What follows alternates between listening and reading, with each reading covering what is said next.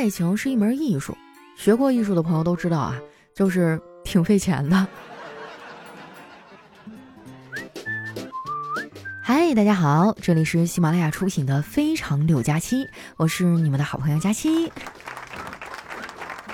最近天气不错哈，秋高气爽的，就特别适合跟朋友啊约约小烧烤。昨天啊，我就有个局儿，一共七个人，我和两个一家三口。我不仅要吃他们喂过来的狗粮啊，我还得替他们看孩子。祥林嫂看到我的遭遇啊，都得大呼一声好惨啊！他们看我挺失落的呀，其中一个就劝我说：“佳琪啊，你赶紧找个男朋友谈恋爱吧。”我说：“哎，总也遇不到合适的人啊。就算有喜欢我的，接触两天就会发现并不合拍儿。不得不说呀，谈恋爱真的太难了。”他说：“你呀，就是总想着准备好了再开始。”那怎么可能呢？你永远都不会准备好的。我觉得感情这事儿啊，不要总是等，差不多了就谈。运气好呢，就图个真爱；运气不好啊，就图个真爽。再不行就图个经验呗。格局要打开呀，姐妹。道理好像是这么个理儿啊，但是操作起来真的太难了。跟不喜欢的人在一起相处啊，简直是度日如年。这都不用当事人感觉，外人都能看出来你们俩是不是真爱。昨天啊，我们吃完烧烤去酒吧玩了一会儿，坐我们旁边的是一对男女，看起来不太熟的样子，应该是在相亲。当时啊，我这八卦的基因就被唤醒了，竖起耳朵准备吃瓜，就听见那个男生说：“这杯酒我请客吧。”女孩子说：“那可不行，这次我们 A A 吧。”这男生啊就推脱说：“下次你再请我喝一杯就好了呀，分这么清楚干嘛？”这女生回答说：“就是因为不想有下次了。”所以才要跟你 A A 呀。他说完啊，这空气一下子就安静了。我看那男孩啊，脸是红一阵儿白一阵儿的，应该是挺尴尬。不过呢，这就是中国式相亲，大家都像商品一样啊，供对方挑选。如果不是逼不得已哈，反正我是不会去相亲的。我觉得还是自由恋爱更纯粹一点。说到这个啊，该有人说了，佳琪啊，你就是站着说话不腰疼，自己要是能找着对象，那还至于去相亲吗？说的也好有道理哈，我竟无言以对。还有人问我哈，该如何找到对象？朋友，你不觉得你这问题问错人了吗？我要是知道，我还至于打光棍儿啊？如果非要总结一下的话，那就是提升个人价值。因为最简单的社交技巧啊，就是长得美；最实用的收纳技巧就是房子大；最迅速的解题技巧就是脑子好；最有效的减压技巧就是死了心。最有用的省钱妙招是赚得多，最直接的安心快乐就是家里有矿。最直接表达爱我的方式啊，就是留言、转发、点赞、月票一条龙啊，朋友们。不过呢，话说回来哈，我个人觉得也不一定非要谈恋爱，搞对象不如搞钱啊。你把时间精力花在事情上的投资回报率远高于你把时间精力啊放在这个人的身上。很多人搞不明白这一点。不仅不努力工作，还会不停的抱怨。我觉得抱怨那就更没必要了，骂两句街又改变不了现状，你得做出改变。有句俗话说得好哈，三百六十行，行行出状元。当你觉得自己所处的行业不行的时候，不要放弃，换个赛道改行试试，然后你就会发现，不行的不是行业，而是你自己。别问我是怎么知道的哈，问就是经历过。我这一生啊，一直都是在起起落落，落落落落落哈，人生不断在走下坡路啊。不过没关系，最起码下坡路走起来不那么费劲儿啊。到了我这个年龄啊，已经没有什么大的野心了。现在我主打就是一个心态好。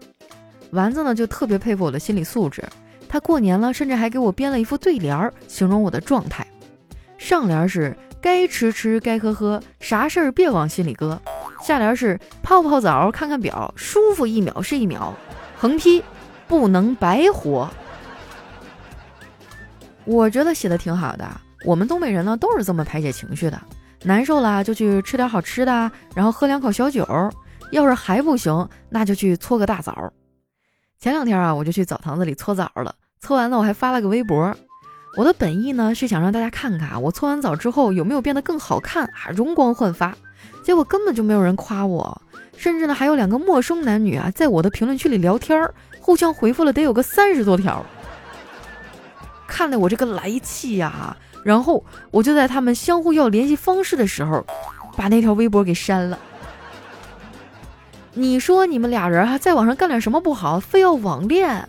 网恋多不靠谱啊！就不用说别的了，对面是男是女你都不知道。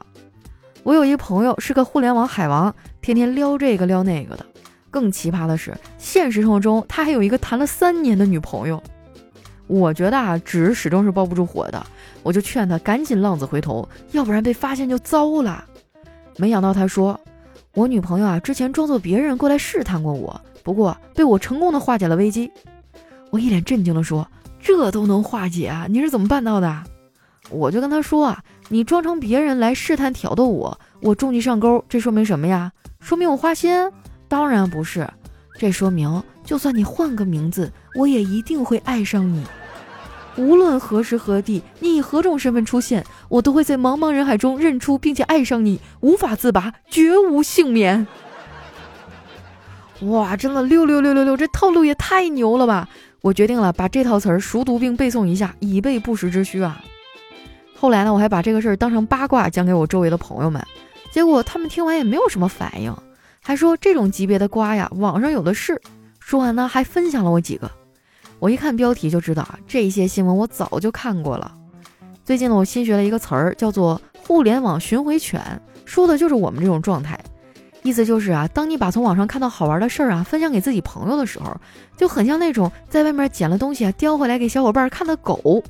重点是另一只狗呢也不看，然后过两天啊叼回来一个跟你一模一样的东西，发给你看。说到狗啊，我们家最近来了一个新成员，我哥养了一条哈士奇。看得出来啊，我哥特别喜欢这条狗，每天吃完饭呢就出去遛狗，每次啊至少要遛三个小时才回来。我嫂子因为这个事儿跟我抱怨：“哎呀，你哥就特别宝贝这条二哈，每天跟打了鸡血似的出去遛狗，带孩子都没有这么积极。”我当时啊脑子一抽，就嘴欠的接了一句：“我哥多聪明啊，狗又不会说话，但是孩子回家会打小报告啊。”然后我哥就被剥夺了遛狗权。说实话啊，我哥还是挺老实的，没干啥出格的事儿。顶多呢，就是借着遛狗的由头，跟好哥们儿一块吃个夜宵。我偶遇过他几次，基本上都是跟哥们儿在一起，我就没见过有女的。在这方面哈，我哥原则性还是挺强的。我就问过他对忠诚的看法，他很真诚地回答我：不是我人品有多好，我就是看清了现实。以前总觉得家有红旗不倒，外有彩旗飘飘是一件很炫的事儿，结过婚以后才知道。能守住家里的红旗不变彩旗就很牛了。我哥哈不愧是我们老赵家的孩子，很有自知之明啊。说实话，我有时候还挺羡慕我嫂子的。我哥特别的宠她，基本上就是要啥给啥。我嫂子呢爱吃荔枝，我哥就总往家里买荔枝。有的时候他还嫌弃本地的荔枝不够好，还会从这个原产地网购。不得不说呀，现在线上的生鲜物流真的很发达。基本上前一天下单，第二天或者第三天就能到。说到荔枝啊，就不得不提到杨贵妃了。那句“一骑红尘妃子笑，无人知是荔枝来”流传至今啊。不过，不同的人对这句话有着不同的解读。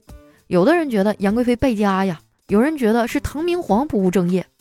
但是我从中提炼出来的主要信息却是，无论在哪个朝代，何种身份的女人都没有办法拒绝快递的诱惑呀。反正我就是哈，我现在每天不收几个快递，哎，就觉得浑身没劲儿啊。昨天我正在上班呢，有个快递到了，电话打过来的时候，我接起来直接问对方：“喂，你是什么通啊？”然后就听到那边传来暴躁的声音：“通通通，就知道通，我是韵达。”这快递小哥有点暴躁吧？我发现啊，现在大家都没有什么耐心，我总会莫名其妙的挨怼。前几天呢，我喜欢的一个男孩过生日。我在网上给他买了个手表寄过去了，结果对方收到以后说不喜欢，就退给我了。我自己也没法戴男士手表啊，就在平台上联系了一下客服，说了理由想要退货。这个客服一开始呢态度还不错，问我亲，手表上的保护膜撕了吗？我说还没有，对方只是打开了包裹，连这块表的包装都没有打开，不影响你们二次销售的。这客服啊沉默了一会儿，然后回复我说亲。那人家想要表达的意思可能是不喜欢你，而不是不喜欢这手表。你们说说啊，这客服多损啊！这真的是大熊猫叫外卖，损到家了。我最烦这种不了解情况就瞎说的人。我跟你说，那男孩多少还是有点喜欢我的，只不过呢，他这个人吧比较功利，觉得跟我谈恋爱、结婚对他的事业没有什么帮助。他想靠着婚姻啊，让自己更上一个台阶儿。说实在的，我其实也没抱什么希望。虽然他长得好看、温柔体贴，还有上进心，让我有点着迷。但是如果真让我跟他谈恋爱，我也得考虑考虑。毕竟我这种纯爱战士理解不了，也接受不了他的功利主义。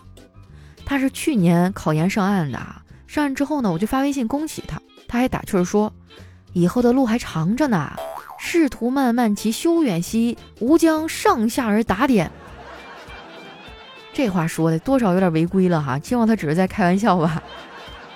好了，那今天我们的节目就先到这儿。大家多留言、多点赞哈，没事多往群里分享一下节目链接。最重要的是啊，一定记得把你们手里免费的月票帮我们送一送。